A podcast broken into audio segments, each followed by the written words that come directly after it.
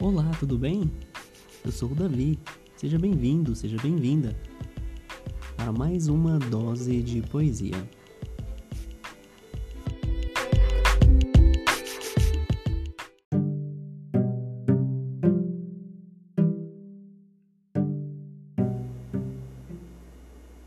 Primavera.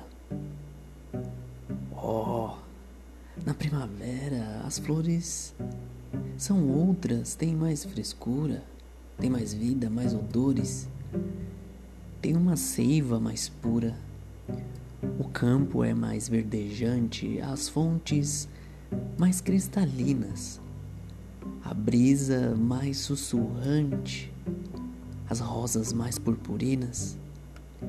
Cardumes de borboletas doidejam pelos valados, pousando alegres inquietas nos castos lírios nevados.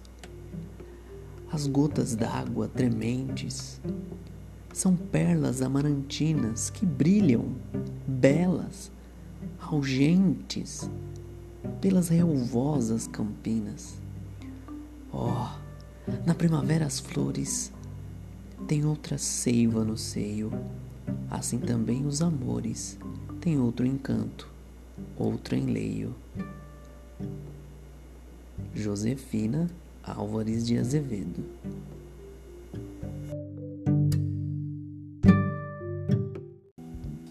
Estou aqui novamente com este episódio de hoje. É, hoje não tão de madrugada como nos episódios anteriores, mas já é quase já. É, eu imagine só, meu ouvinte, minha ouvinte, qual não foi minha surpresa quando eu vi o texto assinado com este nome. Josefina Álvares de Azevedo. E você? Teve alguma reação quando eu disse uh, o, este nome? Pois é. Essa semelhança não é mera coincidência. Eu estava olhando, fazendo algumas buscas sobre alguns textos, alguns poemas que não fossem tão conhecidos, que não fossem tão difundidos, né? Porque eu quero trazer algumas coisas diferentes aqui também para vocês, algumas curiosidades, é, juntamente com os poemas, né? E lógico que eu trarei os poemas clássicos e muito conhecidos, né? É sempre bom a gente relembrar.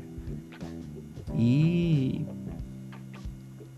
para algumas pessoas são mais é, naturais porque se se envolvem mais com os poemas, mas tem muita gente que às vezes não ouviu, não é mesmo? Bom, Josefina Álvares de Azevedo eu fiquei muito surpreso.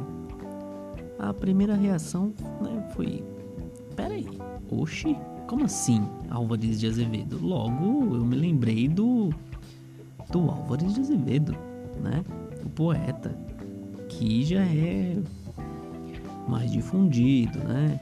Com seu livro famoso Lira dos 20 anos, né? Do nosso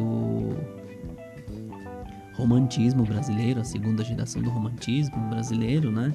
A geração que ficou conhecida como mal do século, por conta do seu culto à morte, o seu exagero, né? os seus textos fúnebres e a sua visão de amor, né? Assim, para eles eles só teriam um amor verdadeiro após a morte. E eu sempre fiquei curioso, né? Com a falta de, de escritas femininas. E lógico que depois, né, na faculdade, né, eu sou formado em letras, eu não disse ainda no, nos episódios anteriores, né? Eu sou professor também. E aí a gente tem contato com com a literatura, né? Com a história da literatura, com a crítica literária. E, e aí a gente percebe que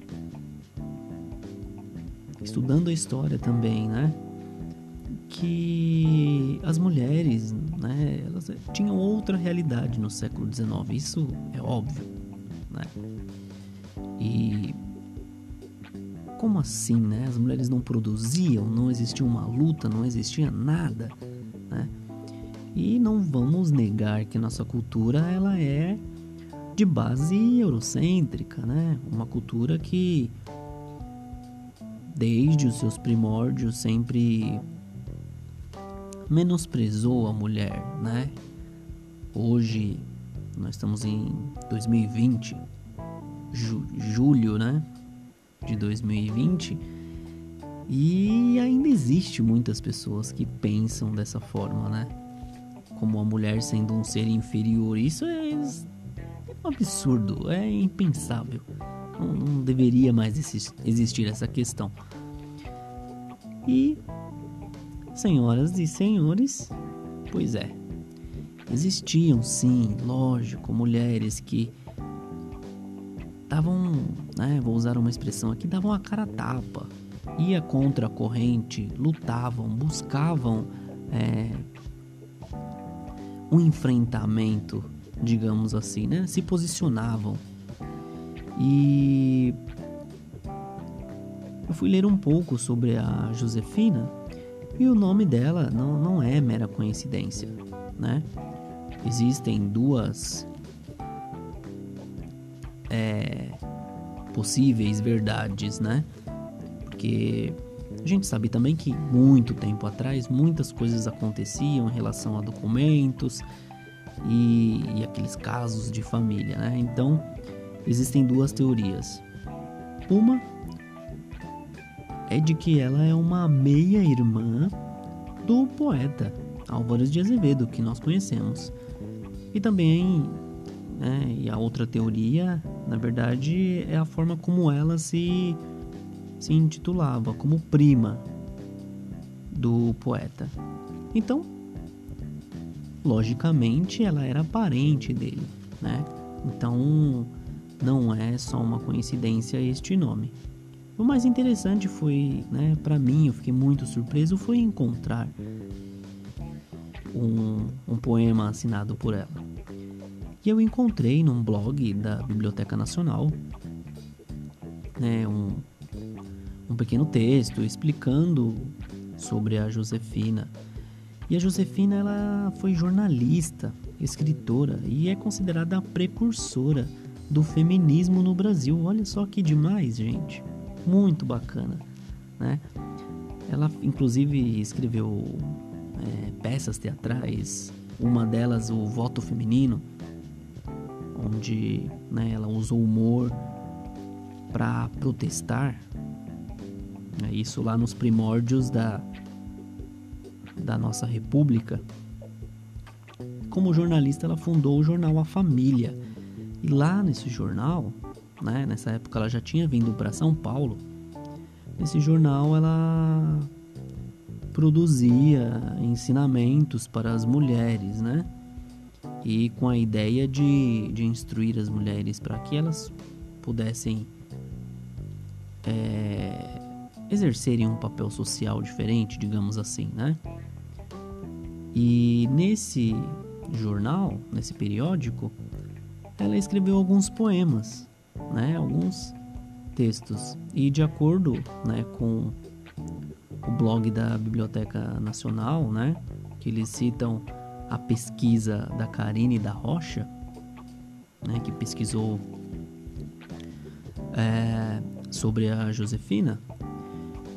Então, de acordo com a Karine, as produções da Josefina em poemas, né, digamos assim, foram poucas e com valor estético simples.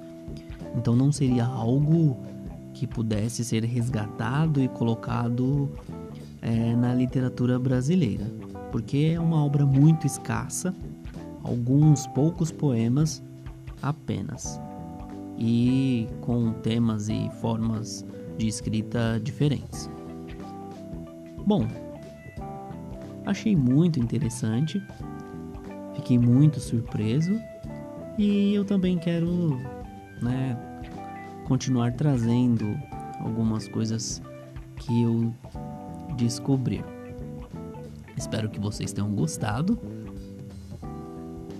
Eu sou o Davi, poeta. Fico por aqui. Se você quiser ter contato comigo, pode acessar o Instagram Machado Santos 89.